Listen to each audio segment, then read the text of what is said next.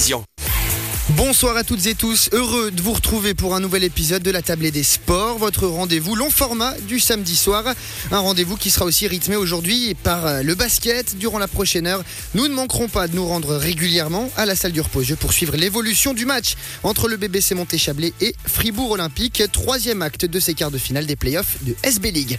Mais jusqu'à 18h30, il sera essentiellement question de cyclisme. Notre rubrique actu reviendra sur l'année 2022 qui sera celle du vélo en Suisse romande.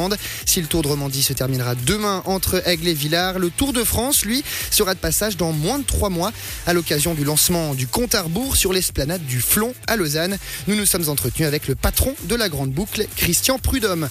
Au rayon découverte, on reste en cyclisme. Cette semaine, nous sommes partis à la rencontre d'un club centenaire. Il s'agit du cyclophile d'Aigle. Avec un siècle d'existence, les anecdotes et autres souvenirs sont nombreux les succès aussi. Enfin, notre table ronde de la semaine mettra à l'honneur le ski alpinisme plus particulièrement la patrouille des glaciers.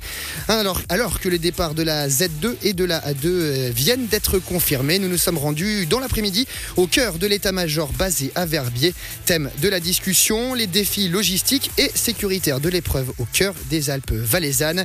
Ce sera autour des 18h30. Vous savez tout. Merci d'écouter Radio Chablais. Nous sommes ensemble jusqu'à 19h. Bienvenue dans la table des sports.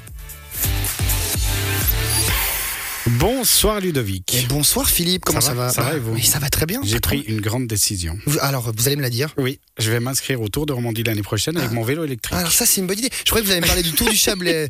On peut la faire ensemble si vous voulez. euh, C'est une étape l'année prochaine. on a Mais- droit de mettre des vélos électriques. Ah, je suis pas sûr. Hein. Je crois pas que ce soit autorisé par le règlement. cher Sinon, on prend un vélo à deux, puis on fait les deux. Un tandem? Ah voilà. C'est parti. On s'inscrit ce soir. Ça marche. Mais euh, ce week-end, euh, en ce week-end marqué par le passage du Tour de Romandie dans le Chablais, on ouvre logiquement cette émission avec du vélo. Aigle et Villars sont à l'honneur ce week-end de la boucle romande. Demain, le final de l'épreuve est prévu entre les deux lieux avec au programme un contre-la-montre en côte de 15,8 km. Mais si Aigle et son centre mondial du cyclisme occupent une place de choix dans le 75e Tour de Romandie, il en sera de même dans deux mois et demi lors de la venue du Tour de France. La plus grande course du monde y fera halte au lendemain d'une arrivée dans les rues de Lausanne. Destinée au puncher, la huitième étape en direction de la capitale olympique se tiendra le samedi 9 juillet, soit exactement dans 70 jours.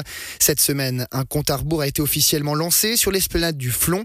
Christian Prudhomme, patron de la Grande Boucle, était présent pour l'occasion. Julien Traxel lui a tendu son micro. Le final, évidemment, tracé dans Lausanne est, est spectaculaire a priori et j'espère qu'il sera encore plus enthousiasmant dans la réalité le, le 9 juillet. le- le- quand on vient à Lausanne, euh, j'ai envie de vous dire, pour nous avec le Tour de France, puisque c'est rare, c'est pas pour arriver sur le plat. Et puis j'ai tout gamin, j'avais en tête euh, ce que je trouvais comme une épreuve absolument formidable à travers Lausanne qui me fascinait, qui était pour moi la dernière épreuve de la saison où les plus grands champions venaient. C'était Eddy Merckx qui a gagné, c'était Bernard Thévenet, c'était Raymond Poulidor, c'était Job Zoetmelk ensuite, avec ces deux parties de course en ligne et de contre-la-montre. Donc qu'on arrive euh, après une, une bosse significative, l'avenue du Mont Blanc c'est 10-12%, etc., où les punchers pourront s'exprimer, c'est quelque chose qui me plaît beaucoup. Et puis il y a évidemment le symbole de la capitale olympique. Tout ça, c'était de bonnes raisons de revenir euh, après six ans d'absence et, et un accueil formidable dans la capitale fédérale à Berne, euh, avec une arrivée absolument magnifique, à fin aux émotions, dans un décor incroyable. On parle de ce final à Lausanne. Comment ça se passe pour vous, organisateurs C'est euh, les euh, responsables locaux qui vous approchent avec cette proposition euh, de parcours, de finale. Vous approuvez ou c'est vous qui, euh, en fonction du terrain, jouez avec ça? Dans nos équipes, il y a euh, huit anciens coureurs, dont Thierry Gouvenou, qui est notre patron des compétitions. Le cahier d'échange, en quelque sorte, que nous avions proposé et qui allait bien à tout le monde, c'est on arrive en boss. C'est un final pour puncher. C'est ce que je disais il y a une seconde. On ne va pas arriver à Lausanne euh, avec le Tour de France. Ça fait 20 ans que nous ne sommes pas venus, hein, c'est ça. Donc on ne va pas arriver sur le plat. Donc il y avait vraiment cette volonté-là, et avec ce symbole d'arriver au plus près du stade olympique. Donc euh, c'est un travail commun. Vous savez, quand on est dans une ville comme Lausanne, qui a un remarquable service des sports, on n'est pas très inquiet. Euh, Il y a des gens qui savent faire. Donc voilà, les gens qui savent faire euh, à Lausanne, les gens qui savent faire chez Amoris Sport Organisation se sont rencontrés. On n'a eu aucune difficulté pratique. Le Français que je suis doit reconnaître que vous êtes relativement bien organisé. Il y a évidemment une dimension relationnelle. Vous nouez des liens avec les organisateurs euh, locaux. Ces liens, c'est des liens professionnels. Ça devient plus au fil du temps. Quand j'ai quitté le journalisme pour l'organisation, euh, j'avais dit à l'époque presque en plaisantant, j'ai signé un contrat à durée indéterminée avec les triglycérides, les gamma GT et le cholestérol. Je confirme que ça n'était pas simplement un cauchemar, mais bien une réalité. Mais en revanche, euh, ça ressemble plutôt à un rêve quand on est accueilli par les gens. Vous savez, les, c'est dans la vie en général. C'est-à-dire que quand vous avez d'abord des liens professionnels qui se transforment en liens de confiance puis en liens d'amitié, c'est toujours plus facile. Évidemment, on travaille mieux ensemble, mais c'est la vie, ça simplement. C'est pas du cyclisme ou de l'organisation de course cycliste, c'est la vie. Donc on est avec des gens euh, en qui on a confiance, avec qui on s'entend très bien. Et euh, je pense que parmi les organisateurs, Richard et moi, euh, si vous voulez nous inviter à dîner, prévoyez du matériel.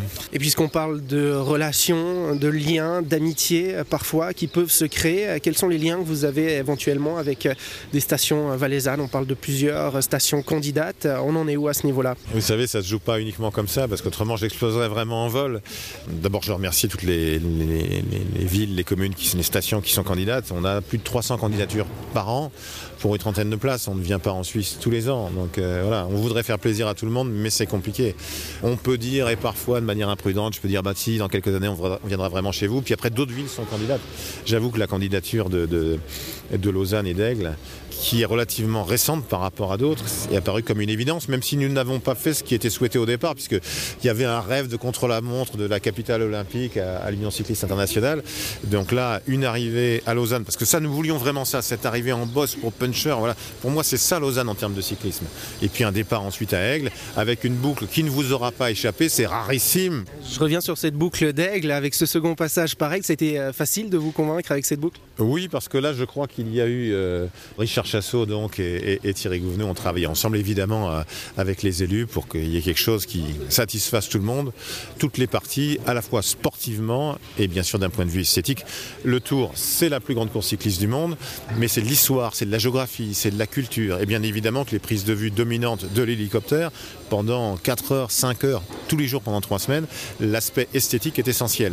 Le décor magnifie les exploits des champions. Donc c'est vraiment quelque chose qu'on voulait mettre en avant. Et euh, voilà, euh, les relations, euh, encore une fois, professionnelles, puis de confiance, puis amicales, n'ont fait qu'aider les choses. Mais attention, on ne va pas quelque part uniquement parce qu'on est ami avec les gens. Il faut d'abord des choses objective. Et par exemple pour Lausanne, ce qui peut être fait aussi pour la bicyclette, c'est pour nous essentiel de, rapprocher la bicyclette du quotidien de monsieur et madame tout le monde et le vélo des champions et désormais des championnes.